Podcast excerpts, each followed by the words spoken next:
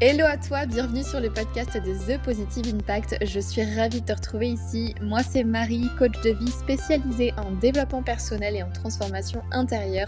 À travers ce podcast, je t'aide à te retrouver, réapprendre à te connaître, t'épanouir, mais aussi créer du changement durable.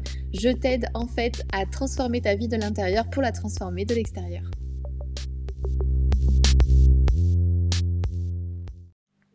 J'espère que tu vas bien. Du coup, on se retrouve aujourd'hui dans un épisode pour parler du cerveau. Ça me passionne, je trouve ça fascinant à quel point le cerveau euh, est juste complexe mais à la fois tellement euh, tellement fou, tellement fascinant. Je trouve ça incroyable. Du coup, je me suis dit je ne peux pas passer à côté d'un podcast sur le cerveau. Alors, aujourd'hui, si je te fais cet épisode, c'est pour te dire que tu peux changer ton cerveau. Ça peut paraître fou, mais oui, tu peux changer en fait en tout cas le fonctionnement de ton cerveau. Tu peux changer énormément de choses et tu peux travailler avec. Ton cerveau est comme un muscle et c'est de ça dont on va parler aujourd'hui principalement. On va parler de neuroplasticité ou plasticité cérébrale. En gros, ce que je veux te faire comprendre, c'est que tu peux changer tes pensées, tes croyances, ton état d'esprit. Tu as en fait un pouvoir là-dessus. Tu as tout à fait le contrôle là-dessus. Tu peux travailler dessus. C'est comme quand tu soulèves des poids, quand tu t'entraînes euh, de façon répétée, de façon constante, tout le monde sait en fait que tes muscles, ils vont grossir, en tout cas ils vont devenir plus forts, tu vas prendre de la masse ou du volume, tu vas prendre en force, tout le monde le sait, c'est quelque chose de, sûr. Et si tu arrêtes l'entraînement, tes muscles en fait, ils vont avoir tendance à perdre en volume, tu vas perdre un peu en force. Parce que c'est comme pour beaucoup de choses, et c'est comme pour l'entraînement, même quand tu es un athlète de haut niveau, t'as beau avoir toutes les compétences, il faut quand même que tu continues de t'entraîner pour que tes muscles en fait gardent en mémoire tout ce que tu as appris. Même si le corps est une grosse éponge, c'est-à-dire que tous tes muscles et tout ton corps euh, gardent en fait tout ce que tu as vécu, tout ce que tu as ressenti, toutes les émotions surtout que tu... Principalement en fait tout ce que tu vas euh, avoir tendance à, essayer de fuir ou tout ce que tu vas intérioriser, ça va encore plus rester que euh, toutes les choses que tu vas accepter et que tu vas du coup laisser, laisser aller et lâcher prise dessus. En gros, tout ça pour dire que il y a peu de personnes qui savent que quand tu pratiques n'importe quelle activité, comme je le disais, bah en fait, tu apprends de nouvelles infos. Ton cerveau apprend de nouvelles infos, de nouvelles compétences, et donc ton cerveau change et devient plus fort, comme un muscle. Il apprend de nouveaux schémas, et en fait, il retient tout ça, comme pour un muscle quand tu fais du sport. C'est pour ça que c'est important de comprendre en fait ce qu'est la neuroplasticité ou la plasticité cérébrale et pourquoi c'est essentiel. Donc ton cerveau, en gros, il est constitué de milliards de petites cellules nerveuses qu'on appelle des neurones, qui sont eux tous connectés entre eux par des réseaux de plus de 1000 milliards de petites branches qui sont constituées, de dendrites, de récepteurs, d'axones et de transmetteurs. Je vais essayer de ne pas utiliser trop trop de termes plus scientifiques que ça parce que mon but c'est vraiment de faire comprendre à un maximum de personnes et que ça reste assez simple. Mais en gros, à chaque fois que euh, on pense ou qu'on agit, c'est parce que ces neurones communiquent entre eux, ils communiquent en envoyant des signaux à leur dendrite, jusqu'à n'importe quel endroit nécessaire pour déclencher l'action ou déclencher autre chose. Les signaux eux-mêmes sont appelés des neurotransmetteurs. Ces signaux sont responsables euh, de chaque démarche que tu fais, euh, par exemple pour faire battre ton cœur, pour tes pensées, pour tes émotions, de chaque aspect de ta vie en fait. Tu connais peut-être la phrase euh, les neurones qui tirent ensemble connectent ensemble. Je ne la connaissais pas du tout. Euh, je, l'ai découverte il y, a très... il, y a, pas longtemps, mais je te la partage aujourd'hui. En gros, ce que ça signifie, c'est que certains neurones se connectent entre eux à travers ou en tout cas par des chaînes dans le réseau ou par des voies d'accès depuis une aire du cerveau à une autre. Ça se déplace comme ça d'une aire à une autre. Quand tu utilises certaines voies d'accès ou certains fils, si on veut vulgariser un peu la chose, euh, de façon très répétée, ils deviennent plus forts. Ces connexions, en fait, la connexion entre les neurones se renforce et tout ça devient plus fort. Donc les neurones deviennent plus forts et les connexions de plus en plus euh, concrètes en tout cas. Ce processus est appelé le, la millénation. Ça consiste en fait littéralement à faire pousser une couche protectrice qui va entourer le fil ou la voie d'accès. Un peu comme du caoutchouc finalement autour d'un câble électrique, ça vient protéger, ça vient renforcer en fait le fil. Donc la millénation, euh, cette millénation, ce processus rend le signal capable en gros de se transmettre, de bouger, pour vulgariser la chose, de plus en plus vite. Ce que le cerveau a tendance à perdre en fait, parce que son objectif premier, c'est l'efficacité. On sait très bien aujourd'hui que le cerveau est fait pour nous mettre en priorité en sécurité, qui nous fait éviter le danger, que pour lui, le but c'est d'être le plus efficace possible et le plus rapide possible. Donc, en gros, quand tu répètes une habitude, une action ou un comportement, une émotion, encore et encore, la voie d'accès, chargée d'envoyer le signal, elle devient de plus en plus forte. Et ça devient donc de plus en plus facile pour elle de communiquer le signal. C'est comme ça que nos compétences se développent en fait, et que nos habitudes se forment, et aussi que du coup les déclencheurs émotionnels sont créés et des schémas négatifs sont également formés.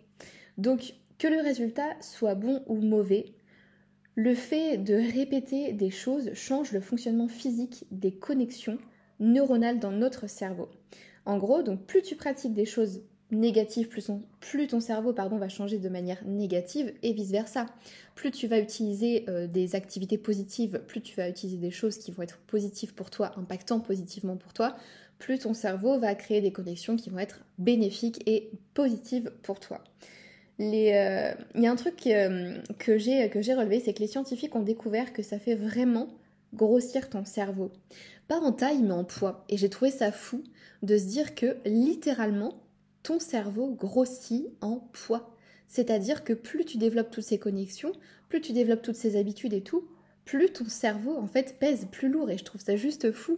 Autre chose aussi, c'est que pendant des années, les scientifiques ont pensé que le cerveau perdait de son habilité à vraiment grandir ou grossir et changer très tôt dans la vie. Mais maintenant, en fait, on sait que ça fonctionne pas comme ça il a été prouvé que même des cerveaux plus âgés peuvent vraiment changer en développant plus de connexions et en renforçant tous ces fils ou toutes ces voies d'accès pour être plus précis. Maintenant, j'ai envie de te parler de la différence entre être intelligent, entre l'intelligence et euh, la stupidité pour utiliser des mots euh, plus, plutôt simples. En fait, beaucoup de gens pensent que l'intelligence de chaque personne, elle est fixée, que on est intelligent ou stupide. En tout cas, qu'on est très intelligent ou qu'on est, euh, qu'on est euh, très bas en termes d'intelligence.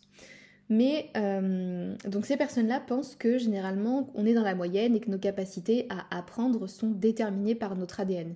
Très souvent à l'école, moi j'ai entendu beaucoup de personnes parfois dire bon bah voilà cette personne-là, euh, elle n'est pas très intelligente, elle n'est pas très douée, elle l'a toujours été, elle le sera comme ça.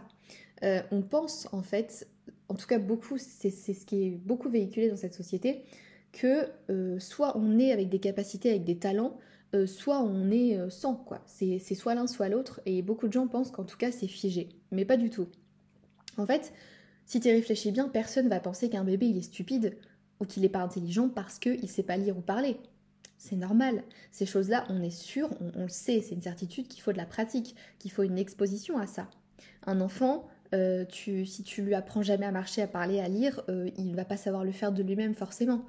Il faut une exposition à ça, on le sait très bien. Les bébés peuvent pas marcher avant que leurs muscles se renforcent aussi, par exemple. Personne ne remet ça en doute, on est d'accord. Et pourtant, on est resté coincé à penser qu'à un moment donné, Soit tu es intelligent, soit tu l'es pas, et c'est tout.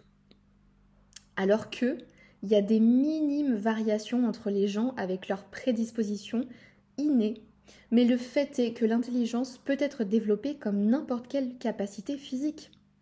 C'est n'importe quelle capacité physique qu'on a peut être développée en s'y exerçant, et ben c'est exactement pareil avec l'intelligence. Oui, ça prend du temps, ça demande du travail, ça peut être challengeant, mais c'est pareil pour tout, pour les coureurs, pour les bodybuilders, pour les personnes qui veulent vraiment s'améliorer, pour les athlètes de haut niveau, pour être plus forts, pour aller plus vite. On le sait, ça demande du temps, ça demande du travail. Maintenant, ça, on l'a compris. En fait, tu peux développer et faire grossir ton cerveau littéralement, comme je l'ai expliqué avant, si tu pratiques encore et encore.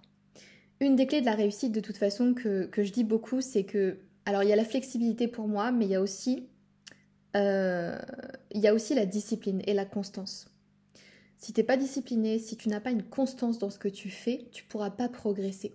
parce qu'on sait très bien que maintenant les choses ne se font pas en une fois, que c'est pas un coup de baguette magique qui va te faire devenir intelligent, qui va te faire devenir très fort dans un domaine, ou qui va te faire euh, courir beaucoup plus vite comme, euh, comme je sais pas quel athlète de haut niveau.